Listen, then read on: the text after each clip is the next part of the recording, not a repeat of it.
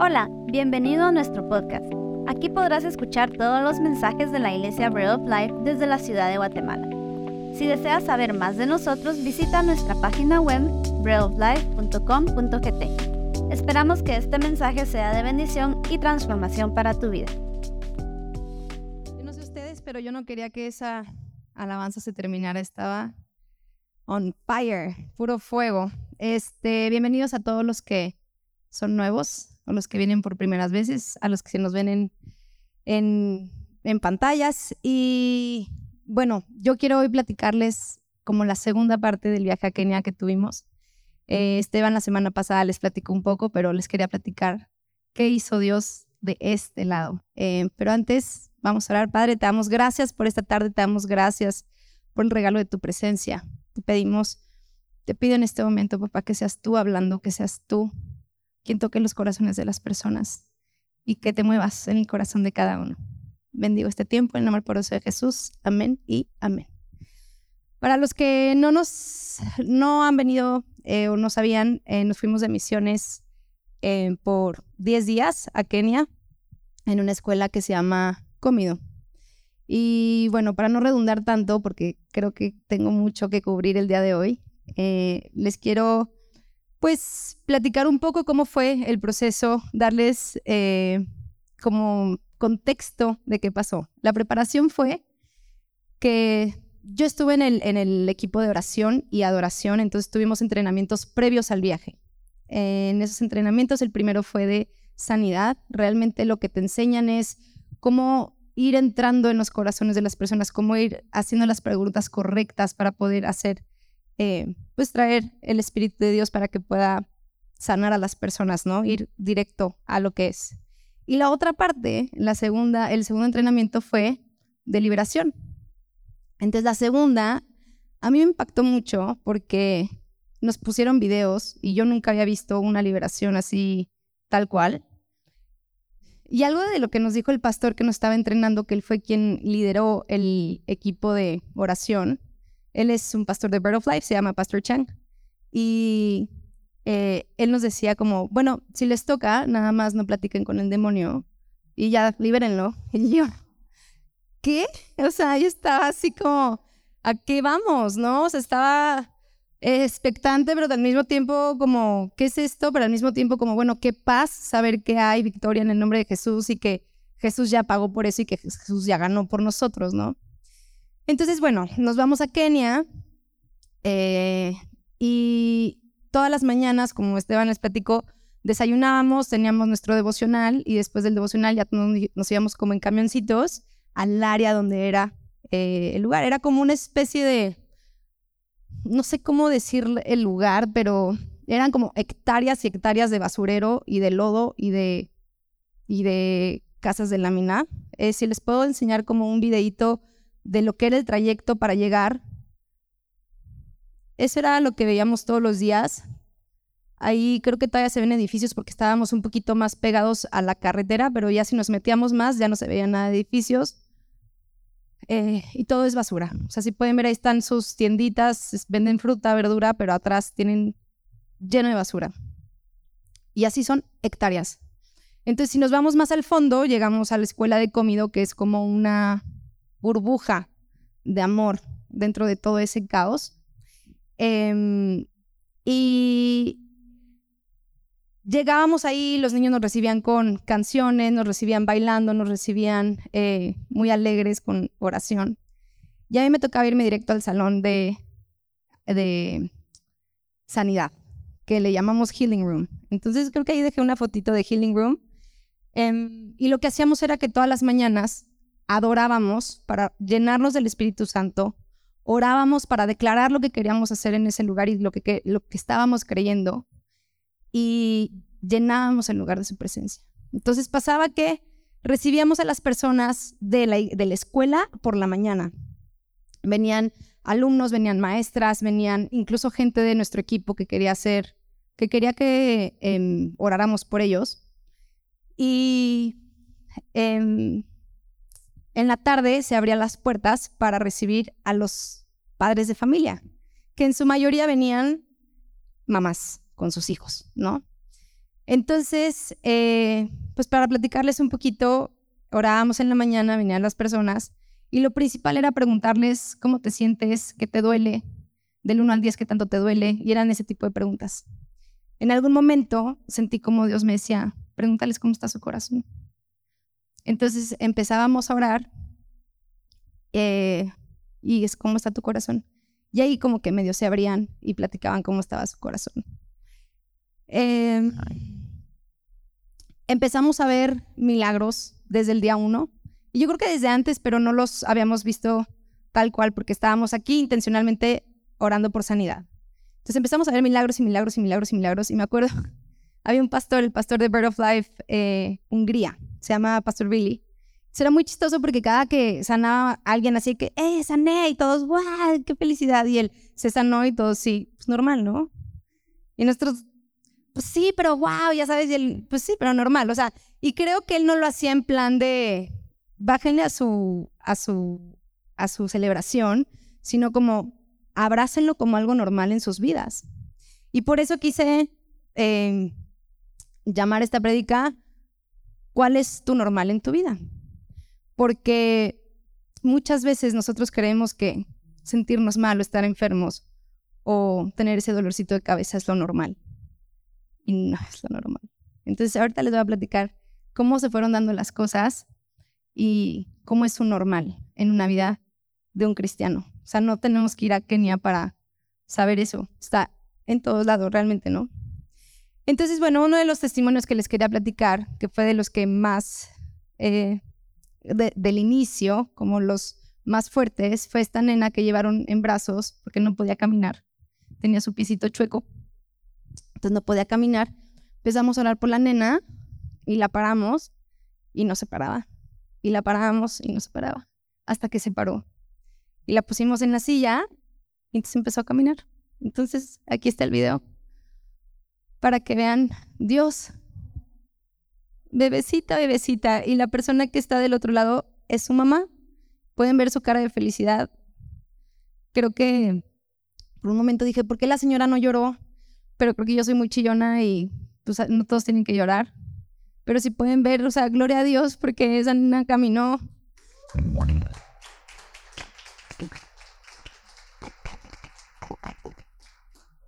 Y como esos pasaron muchos milagros.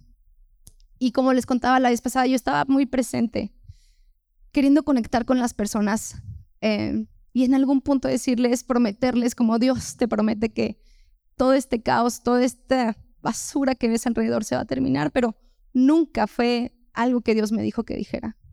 Yo decía, pero ¿por qué Dios? O sea, ¿por qué no podemos hacer ese cambio? Creo que Esteban habló mucho de eso la semana pasada.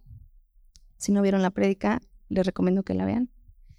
Em, pero todo lo que yo escuchaba de Dios era, yo los amo en medio de todo esto. Yo proveo en medio de todo esto. Yo soy su Dios en medio de todo esto. Y son esas cosas que parece obvio, pero ya cuando lo ves en un lugar como tan extremo, es saber que la presencia de Dios no es la ausencia de problemas o del caos o de lo feo, ¿no? Para poderles dar un poquito más de lo que pasó allá fue cada semana, fuimos de lunes a domingo y de lunes a viernes teníamos visitas a, familias de los alumnos de la escuela. Entonces teníamos dos, es dos em, familias que visitar por día. Más bien, cuatro, porque eran dos equipos entonces cada equipo iba a dos familias. A mí me tocaba el jueves y el jueves no pudimos ir porque hubo una protesta muy fuerte y entonces había tiroteos y había cosas. Eh, entonces no podíamos salir, no nos dejaron salir ese día. Eh, pero al día siguiente sí, que fue viernes. Y bueno, acuérdense que yo estaba con el tema de liberar gente yo, ¿cuándo me va a tocar liberar a alguien? O sea, pues estamos listos, o sea, estamos listos para lo que sea, pero sí estaba yo muy pendiente de eso. Y ese viernes en la mañana empiezo a orar y como sabiendo que yo tenía que ir a ver una familia, dos familias, empiezo a orar y yo, Dios, dime qué, va a pasar o, no qué va a pasar, pero para qué nos preparamos. Y en eso me enseña un niño de azul. Y no sé si ustedes vieron las fotos de la semana pasada, pero todos los niños iban de azul porque es uniforme. Y yo decía, como Dios, pero otra cosita, o sea, como que dame otra señal. Y él, no, azul, quédate con eso, azul. Y yo, ay Dios, bueno, entonces seguí orando, seguí orando. Y en eso llega, llegan dos, dos nenes, una adolescente de 12 años y un nene de azul con su pantalón azul. Entonces dije, aquí es, en su casa van a salir rayos y centellas y va a pasar de todo. Y yo ya estaba lista como ya, bring it on. Se me va, ya saben, ya estaba yo ya lista para reprender. Y nos vamos, salimos de ese lugar eh, y fue la primera vez que me tocó caminar por los alrededores. No les puedo explicar el olor, no les puedo explicar la cantidad de basura, la cantidad de lodo, la cantidad de, de, de, de mugre.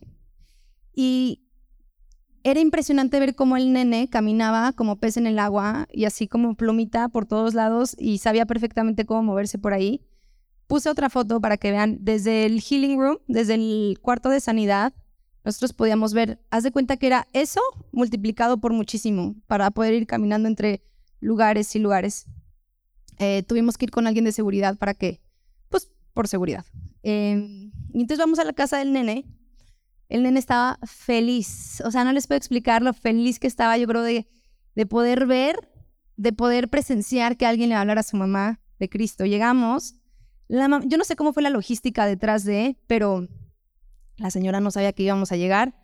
Y si sabía, pues se hizo la sorprendida, así como, wow, ¿qué hacen aquí? Ya saben, y sacó como muchísimas sillas, acomodó todo.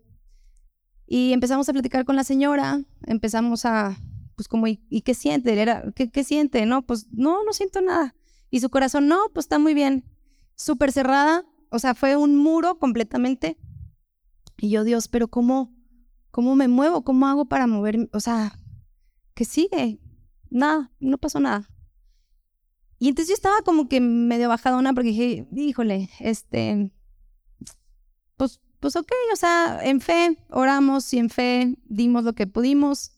Dios hizo lo que tenía que hacer porque sabemos que cuando oramos, pues Dios se mueve aunque no veamos, ¿no? Y en eso nos toca ir a la casa de la otra nena. Que quiero decirles, los adolescentes aquí, en África, en China y en donde sea, son igualitos. O sea, era así como, qué pereza tu vida. Y, y entonces yo sentía pues también como mucha presión, con mucho amor a los adolescentes presentes, los amamos. Eh, empezamos a caminar y en eso llegamos a la casa. Y ahí sí, la señora, señora súper chavita, de 28 años, guapísima, con una sonrisa hermosa. Y desde ahorita les digo, perdón si lloro. Todo el tiempo que estuve repitiendo la prédica, no dejé de llorar. Espero no llorar tanto hoy o ahorita. Este, pero bueno, nos abre la puerta, empezamos a platicar con ella y en eso nos dice que la nena, su hija, está enojada porque su papá los abandonó tres años antes, que fue un año antes de la pandemia. Y para mí ahí fue como, como si Dios hubiera destapado una coladera y empecé a ver todos los sentimientos de la niña. Y entonces yo no quise decir nada porque dije, híjole, este, venían como dos líderes así como súper llenos de unción. Y dije, no, pues que hablen ellos y yo le completo al final sin necesito decir algo. Lloraban y no, y platicaban y no, no pasaba nada. Y en eso se me viene el versículo de Esther que dice, el versículo de Esther 4:14, que dice, si ahora te quedas absolutamente callada, de otra parte vendrá el alivio y la liberación para los judíos, pero tú y la familia de tu padre perecerán. ¿Quién sabe si no has llegado al trono precisamente para un momento como este? Y lo que les quiero decir del momento como este no es el momento como este per se, es toda la preparación que hubo detrás para poder llegar a un momento como este. Entonces, si les puedo decir como punto número uno, es abracen la victoria de Dios en su vida porque la victoria de Dios en su vida tiene poder. Y la victoria de Dios en su vida le da la autoridad a alguien más. Todo, dice la, dice la mamá que su padre se va, se va con otra familia.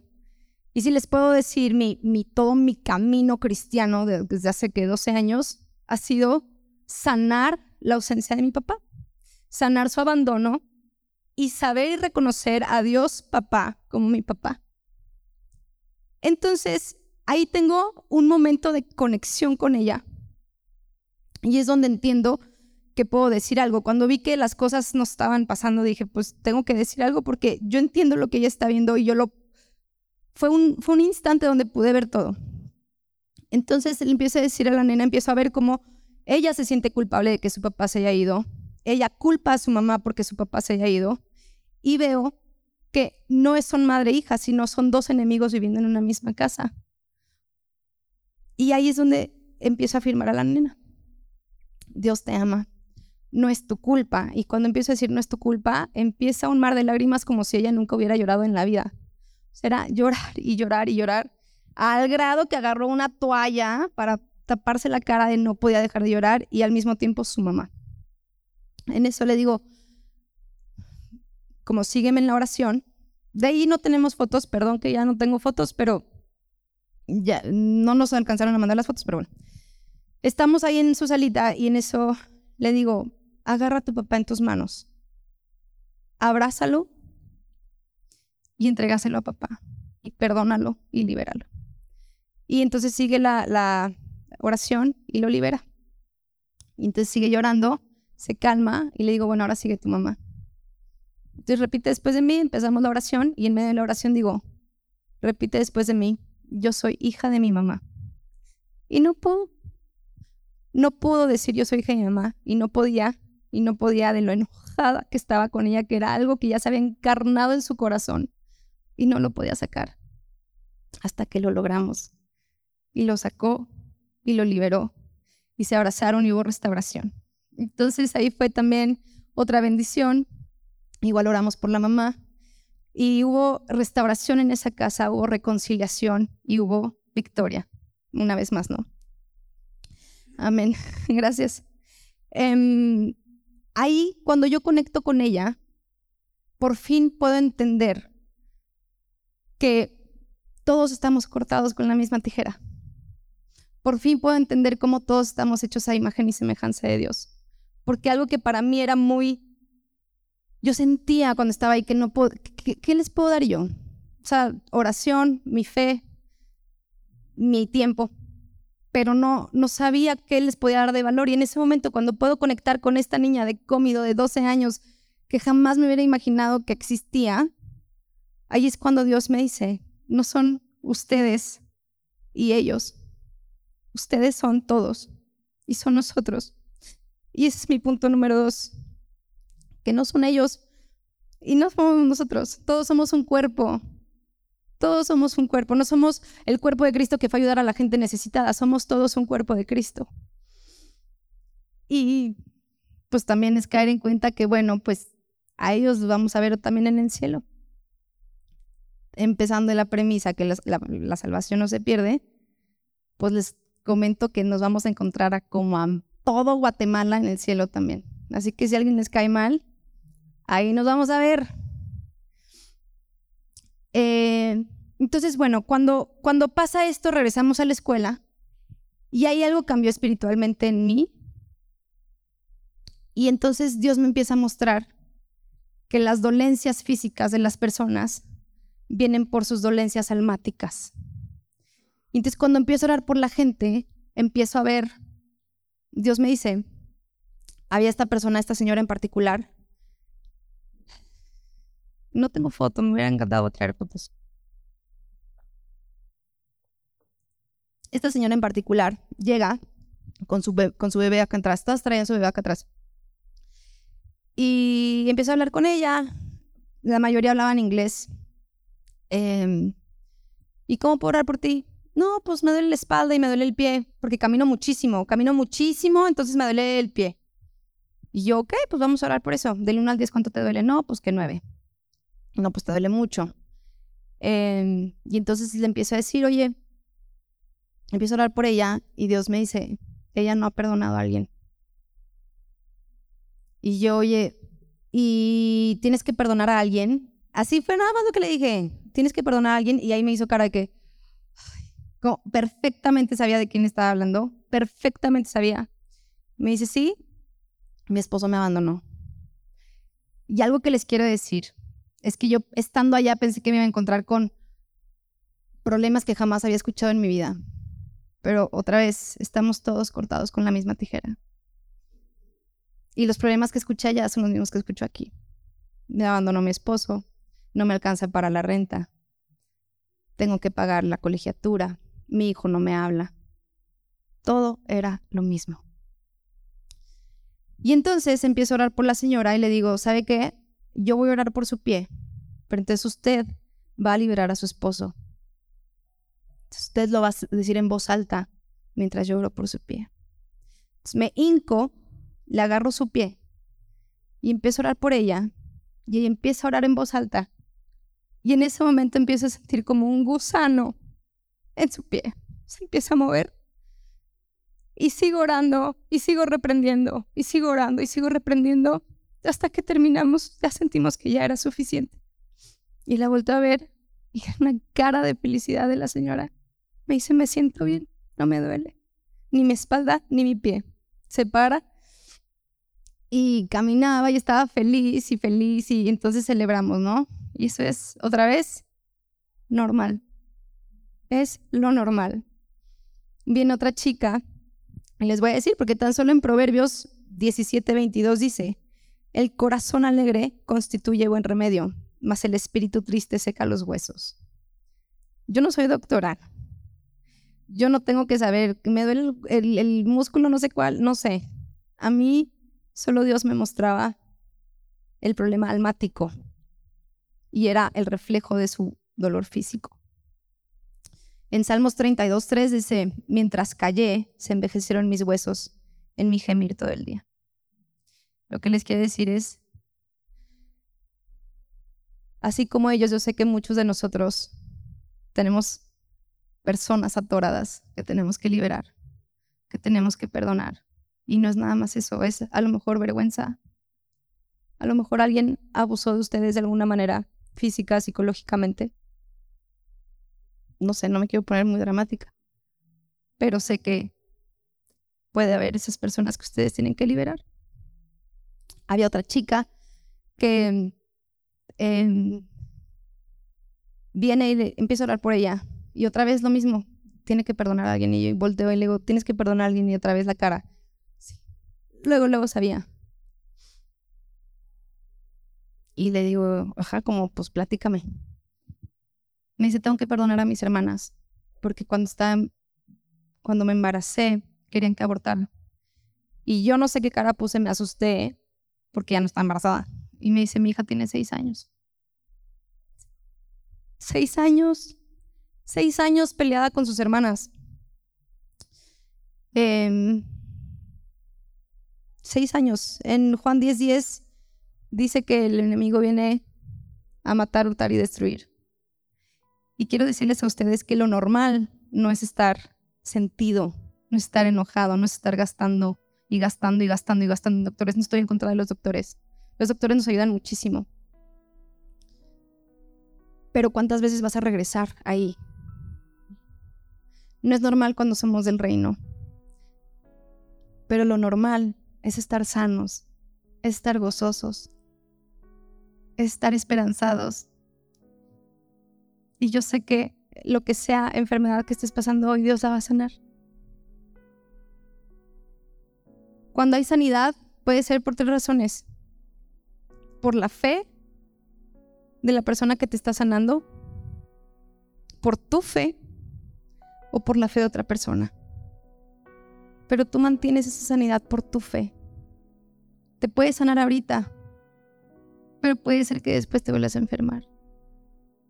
Entonces, hoy les quiero decir que hoy pueden ser sanos. Y hoy vamos a hacer esa oración. De agarrar a esa persona.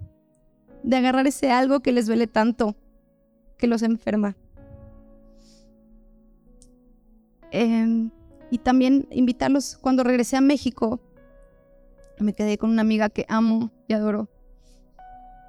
Y me platicaba yo ya la conocí en la iglesia en México y yo sé que ella y muchos amigos ahora están peleados con la iglesia. Y esa es una epidemia.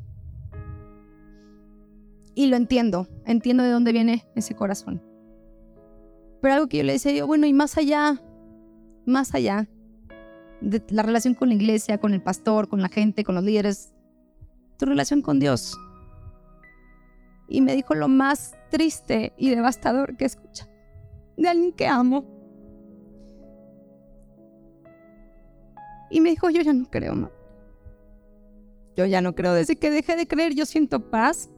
Desde que dejé de creer, yo ya no siento ese peso del pecado. Desde que dejé de creer, mi vida es otra. Me hice más la Biblia de memoria. Y lo que me duele es que en 30 años, sabiéndose la, Biblia de memoria, no haya tenido la oportunidad de experimentar al Espíritu Santo. Porque es lo que trae poder. No se puede saber toda la Biblia.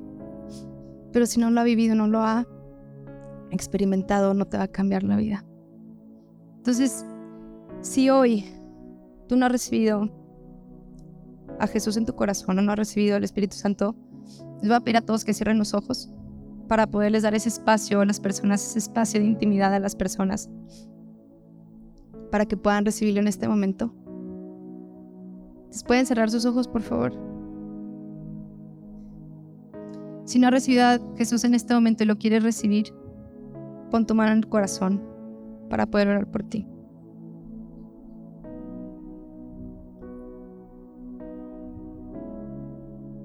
Y puedes repetir esta oración después de mí Padre, Jesús, te doy mi vida.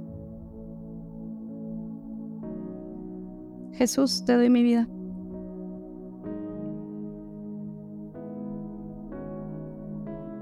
Y te permito que en este momento entres a mi corazón. Y seas tú quien rija mi vida. Ahora pueden abrir los ojos. Gracias por darles ese tiempo a las personas que lo necesitaban.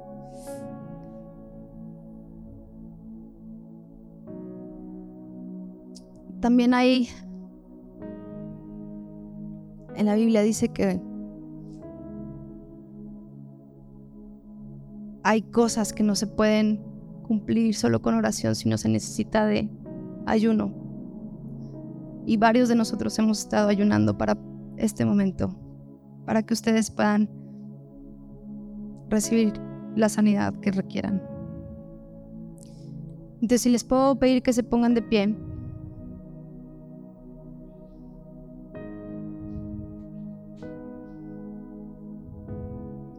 Y si alguien necesita ser sano, si alguien quiere liberar a alguien, les voy a pedir que pongan el nombre de esa persona en sus manos.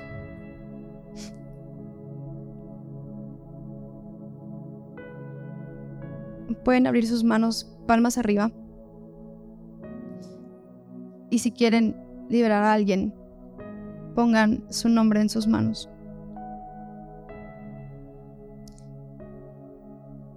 Y cierren sus manos con fuerza.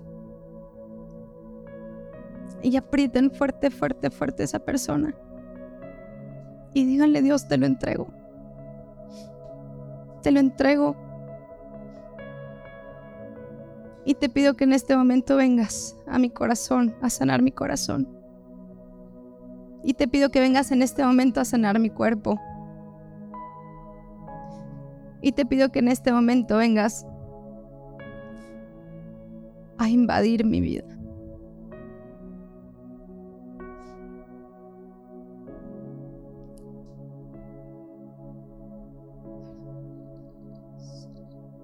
Si tú necesitas oración, puedes también pasar enfrente y el equipo va a orar por ti. Quiero que sepan que no hay juicio en esto. Que hoy es un buen momento para dejarlo todo atrás. Porque papá es un papá de justicia. Que muchas veces nuestra justicia, o más bien nuestra justicia no se ve como la que Dios hace o la que Dios tiene. Muchas veces queremos que a esas personas que nos han dañado reciban un castigo igual o peor que el que nosotros vivimos a través de ellos. Pero Dios no es así. Dios hace justicia de diferente manera. Dios hace justicia con gracia, con amor.